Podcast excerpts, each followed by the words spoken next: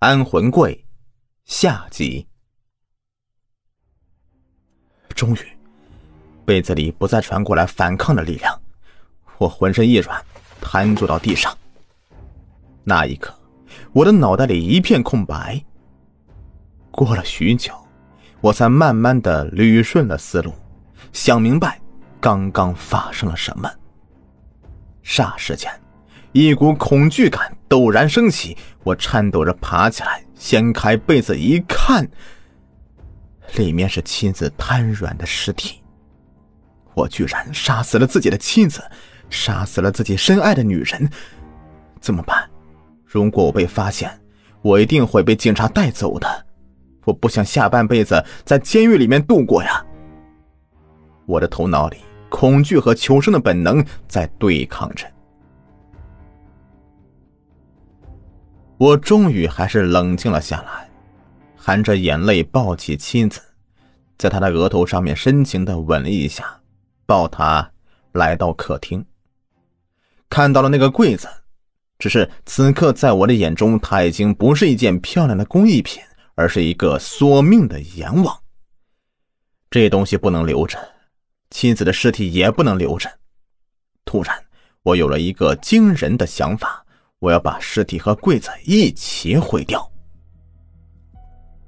我打开柜门，把妻子的尸体小心的放了进去，就那样的坐在沙发上，呆呆的盯着柜子里的他，很久，很久。家里的时钟响了三下，我知道我不能再犹豫不决了。我从车库里面开出皮卡车。费了九牛二虎之力，终于将那个柜子连同里面亲子的尸体搬上了车，随即一脚油门驶离了别墅区。别墅区建在城市的郊区，这里本来就人烟稀少，开车半个小时，终于找到了一片合适的地方。我把车停了下来，再一次的奋力将柜子搬了下来。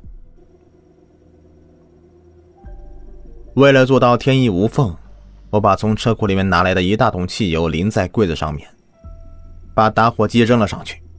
看着面前熊熊燃烧的大火，此刻我竟有种如释重负的感觉。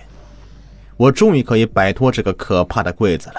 至于妻子，她的社交圈子极为简单，几乎不会有人发现她消失了，不会有人发现今天晚上发生在这里的一切。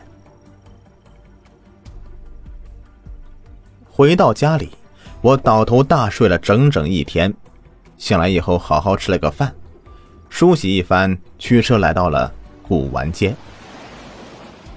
这里有我开的一家古玩店，专门卖各种各样的有年头的稀奇古怪的木质工艺品。这家店的名字叫做木艺坊。我已经有大半年没有回来过了。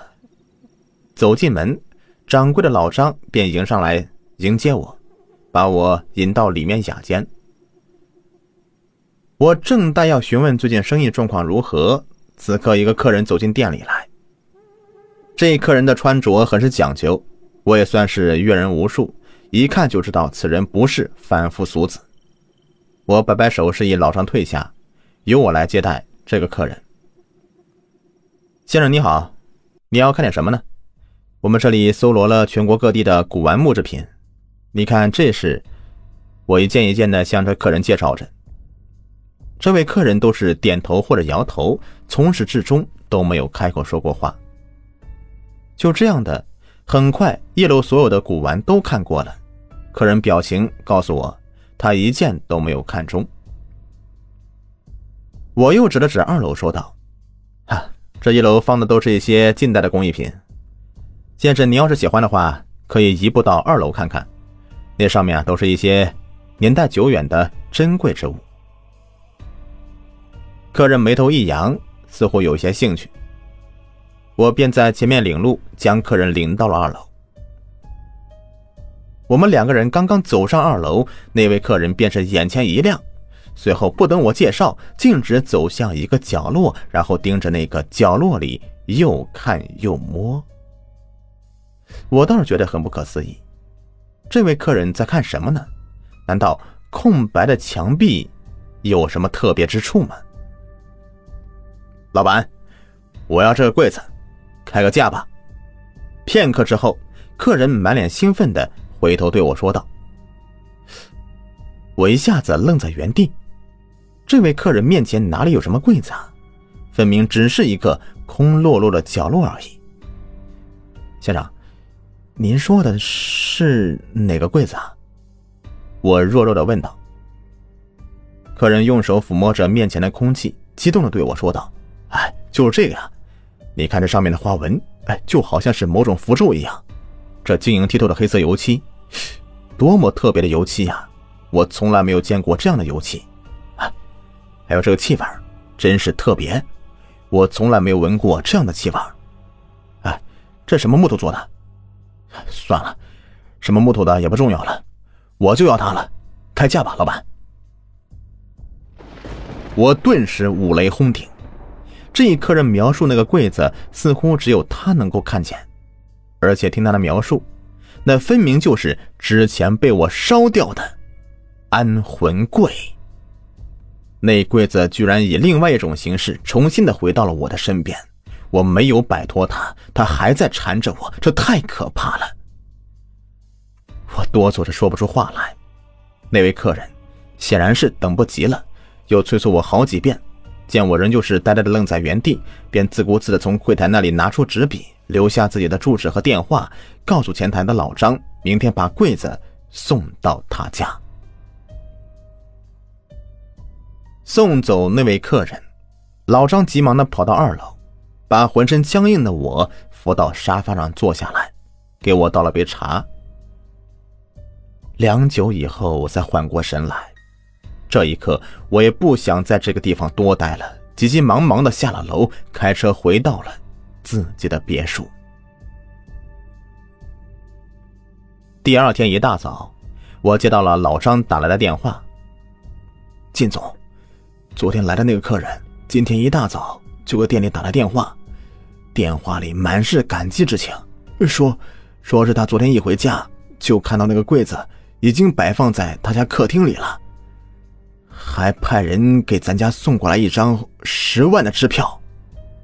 老张缓了缓，咽了口唾沫，颤抖着继续说道：“可是金总，这太奇怪了，我根本就没有往他家里送什么柜子，而且，而且我昨天还专门找过，上下楼都找遍了，结果。”根本就没有那位客人提到的那个黑色柜子，这这太诡异了。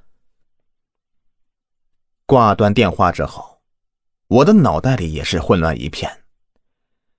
那个柜子明明自己已经烧掉了，不可能再有第二个那样的柜子了，而且没有人送，那柜子怎么就自己跑到了那位先生家里呢？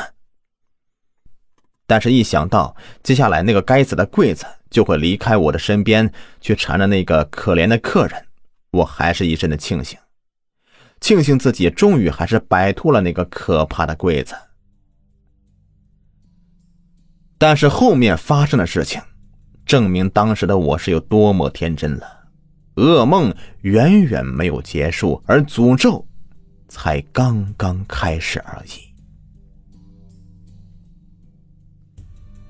这事情过去以后，大概有一个多月的时间，一切都是风平浪静。我一度以为一切都已经过去，终于恢复了平静的生活。有一天，我正在高尔夫球场和朋友打球，手机突然响了起来。拿起来一看，是老张打来的，这倒是让我很惊讶。店里事情，老张一般都可以处理的井井有条的。我这个老板也只不过是挂个名，现成的拿钱就可以了，所以老张是很少主动给我打电话的。我接起电话，没等我开口呢，老张就急急忙忙的抢在我的话前面说道：“金总，出出怪事了！”我的心里咯噔一下，慌忙问他：“老张，你别急，慢慢说，到底出啥事了？”电话里停顿了数秒。再一次传过来老张沙哑的声音：“哎，金总，事情是这样的，前一天有位客人进店里来看古玩，一开始啊，也就是随便转转，我也没有抱多大希望。但是，但但是客人上了二楼之后，就非常兴奋的指着那个空落落的角落里说要买墙角放的那个黑色的柜子。可可是他指的那个地方，真的什么都没有，哪里有什么黑色柜子啊？老张停了停，随后接着说道：“我开始就以为那是一个神经病，为了打发那个人离开，就假装答应他，给他留了地址。”他走以后，我就越想越觉得不对劲了。这，这不就和你来的那天那位男客人一样吗？他们会不会在我们店里看到同一个柜子？而且这个柜子只有他们能够看到，我们都看不见呢。我自己镇定下来，并且安抚了情绪激动的老张。随后，我安排他办一件事儿，那就是。根据第一位客人留下的电话查一查他现在状况。大约过了十几分钟，老张再一次的打过来电话。喂，季总，你让我查的第一位客人，我按照他留下电话拨打过去。接电话的是他的妻子，她说她的丈夫最近一个月以来精神变得非常的反常，直到三天前，她丈夫莫名其妙的。死在客厅地板上，呃，还有，就是我刚刚接到第二位先生的电话，就是我以为是神经病那位先生，他他说，他说他非常满意我们的服务质量，他刚刚下班回家，就发现自家客厅里已经摆放着那个黑色的柜子。我的心里迅速的根据自己掌握的线索进行串联，最后得出了一个可怕的推论。那个被我毁掉的安魂柜，现在已经变成一个阴魂不散的鬼柜子。他会在我的店里挑选符合某些条件的买主，一旦被选中，便只有那些人才能够看到那个柜子，而且会根据买主留下的地址，直接去买主的家里。更加可怕的是，他很可能会用不为人知的办法来杀死那些他挑中的买主。但这只是一个猜测，毕竟如果把这些告诉买柜子的客人，一定会被当作神经病痛骂一顿的。传出去还会影响我木艺坊的生意，于是我决定再观察一段时间。大约半个月以后，老张又打来电话，说同样的事情再一次发生了。又一位客人执意要买那个让人视而不见的柜子，他打电话到第二位客人家里问过了，那位客人也是半个月以来神神叨叨的，经常在自己家里客厅里自言自语，后来莫名其妙的死在了自家客厅里。我终于肯定了自己的猜测，这个柜子已经化身成为一个可怕的诅咒了，它的目的究竟是什么？